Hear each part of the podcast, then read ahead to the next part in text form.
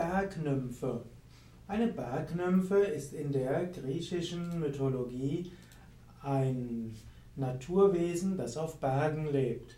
Der griechische Ausdruck für Bergnymphen ist Oreiades und diese werden eingedeutscht zu Oreade. Oreade ist eine Bergnymphe und Oreaden sind mehrere Bergnymphen.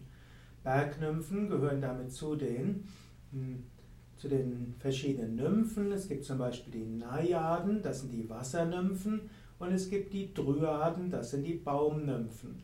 Meistens, wenn man nur von Nymphen spricht, dann meint man eine Wassernymphe, aber in der griechischen Mythologie ist Nymphe allgemein der Ausdruck für weibliche Elementarwesen, für weibliche Naturgeister.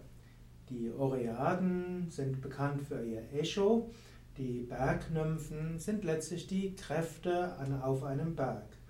Bergnymphen gehören also zu den Berggeistern. Wenn du mal auf einem Berg bist, dann kannst du Kontakt aufnehmen zu dem Berg.